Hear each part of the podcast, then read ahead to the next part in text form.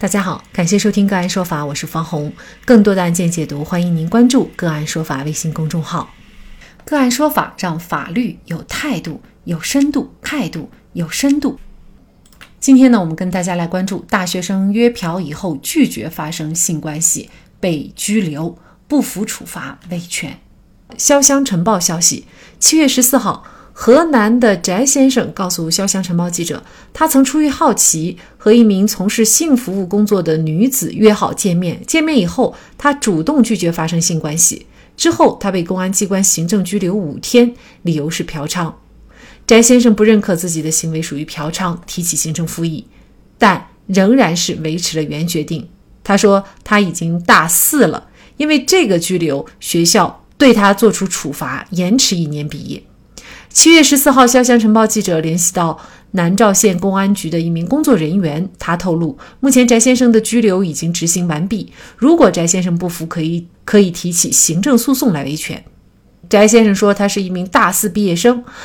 二零二二年十一月十六号。他在陌陌上认识了一名女子，加微信以后得知她是从事性服务工作的，出于好奇就和她约好见面。见了之后，他意识到这件事是不对的，便以没看上她为由拒绝跟女性发生关系。翟先生告诉《潇湘晨报》记者，他给了对方一百块钱作为路费，让其离开。翟先生称，二零二三年二月十二号，他接到了派出所电话，称他涉嫌嫖娼，要求他去接受调查。之后，他被处以行政拘留五天的行政处罚。翟先生不服，提起行政复议。南召县政府维持了原决定。翟先生认为，他不属于嫖娼，没有和女性发生性关系，而且呢是主动拒绝发生性关系，在主观意志上是拒绝的。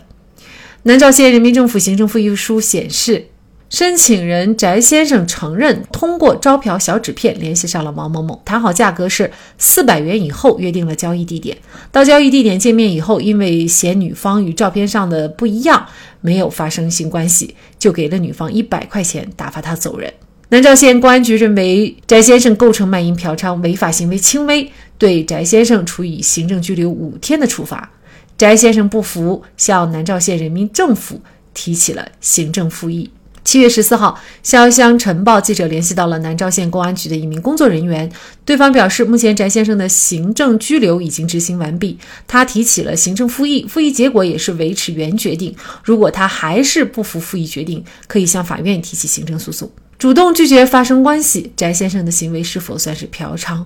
对他的拘留又是否合法？就这相关的法律问题，今天呢，我们就邀请北京前程律师事务所专职律师、北京大学燕大法学教室刑事法编辑、北京市海淀区律师协会专家讲师郝晕和我们一起来聊一下。郝律师您好，您好，嗯，好，非常感谢郝律师哈。呃，翟先生啊，他主动的拒绝去发生性关系，那么这种情况下也算是嫖娼吗？这个问题啊，我们首先要区分。违法行为的定性和违法行为的可罚性这两个概念，比如说，我们本案中行为人翟先生与卖淫行为人谈了交易价格，定了交易地点，而且呢，他还到交易地点去见面了。那么，他主观的目的和客观的行为都是指向了嫖娼，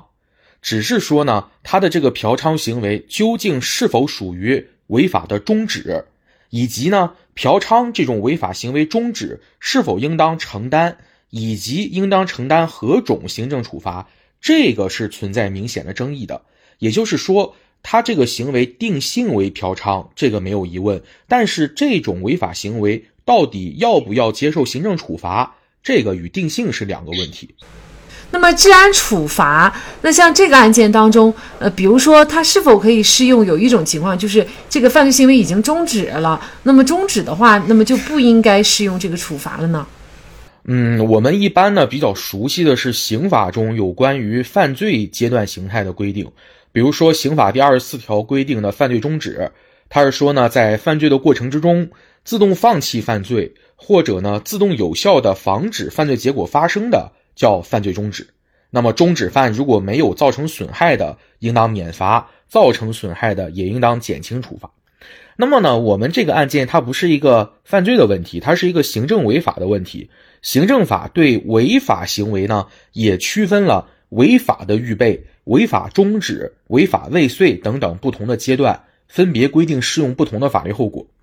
那么，直接明确的规定违法阶段形态的呢，是这个零七年一月份，我们有一个公安机关执行《中华人民共和国治安管理处罚法》有关问题的解释二，其中第一款，行为人为实施违反治安管理行为准备工具、制造条件的，不予处罚。这个其实就是违法预备。那么第二款，行为人自动放弃实施违反治安管理行为。或者自动有效的防止违反治安管理行为结果发生，没有造成损害的，不予处罚；造成损害的，应当减轻处罚。这就是违法终止，与前面讲的犯罪终止就特别像哈。那么与此相关的《行政处罚法》第三十三条第一款，它有一个类似的规定，他说违法行为轻微并及时改正，没有造成危害后果的，不予行政处罚。实际上他说的。这个及时改正没有造成后果，就很类似于我们讲的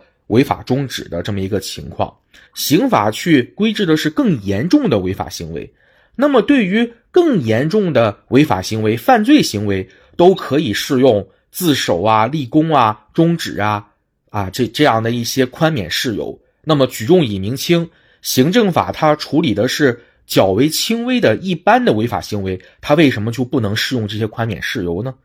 第二呢，不同的违法阶段，比如说你是预备呀，还是终止啊，还是未遂啊，它其实对应的行为的客观危害性以及行为人的主观恶性都不一样。因为我们都知道，你这个违法行为人他在实施违法行为过程之中自动的终止了，和这个因为他意志以外的原因，比如说被公安破门而入啊，他这个被动的终止了，它反映的主观恶性是不一样的。那按理说呢，就应该适用不同的法律后果。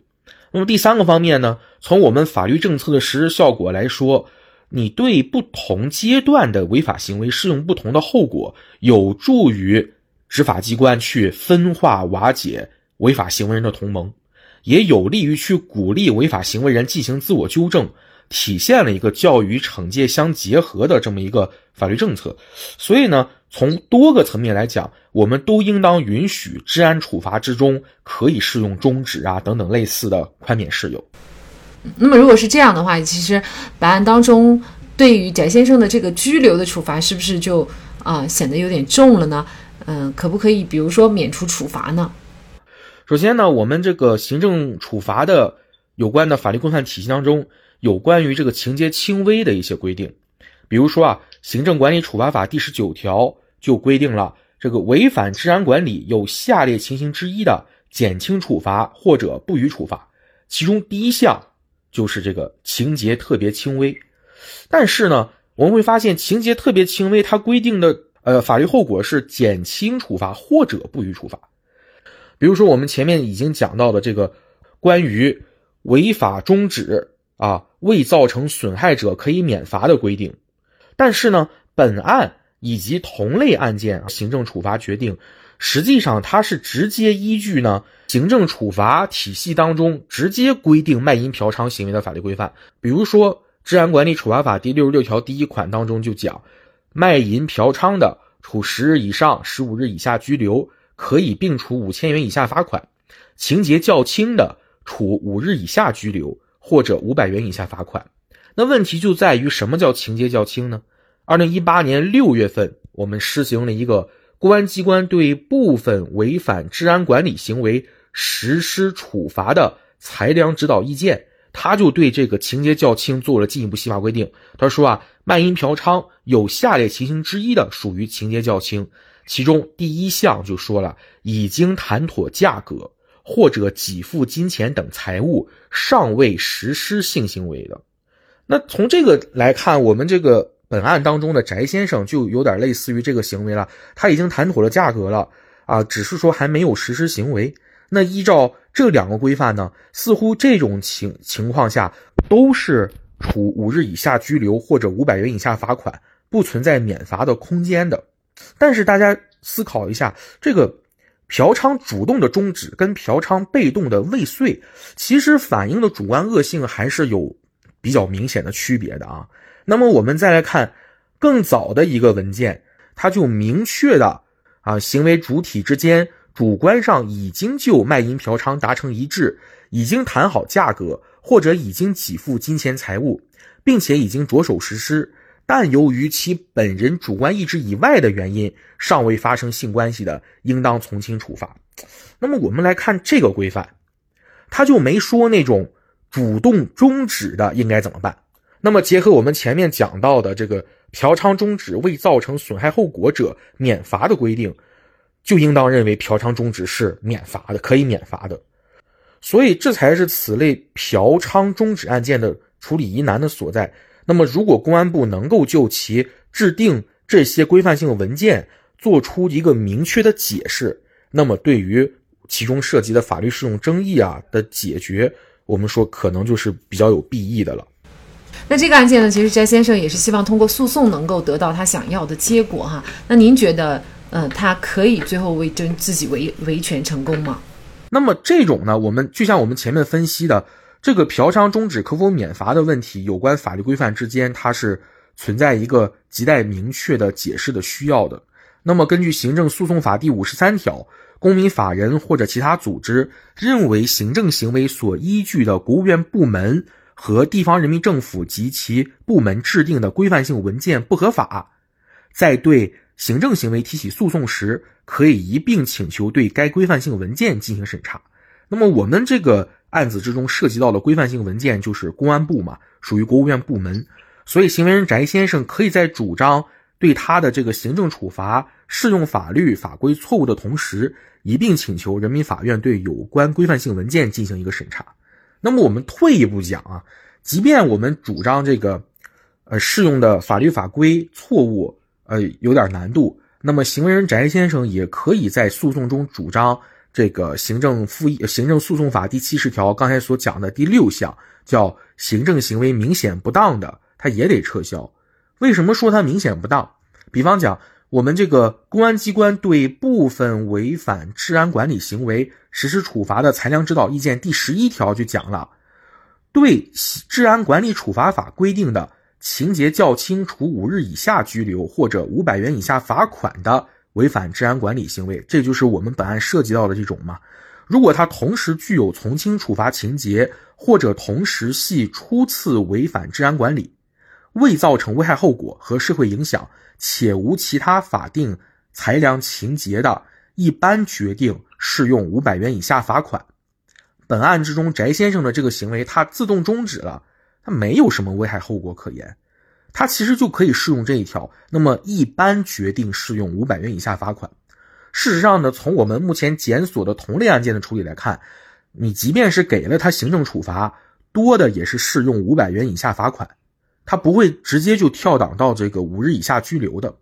而本案的行为人翟先生嫖娼终止有关情节明显较轻，却直接的跳过了罚款，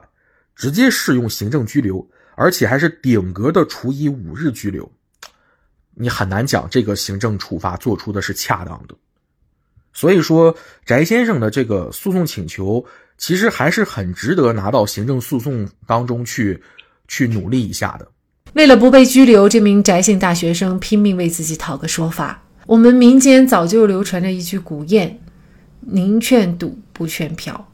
嫖娼行为本身已经不仅仅是一个如何处罚合法、合情、合理的问题了，而是大学生嫖娼这件事儿已经对强调自我修养、洁身自好的美德进行了挑战。试想，如果很多大学生都去做这个事儿，我们的家庭和国家的未来会是什么样呢？好，在这里再一次感谢北京前程律师事务所专职律师、北京大学燕大法学教师、刑事法编辑、北京市海淀区律师协会专家讲师郝运。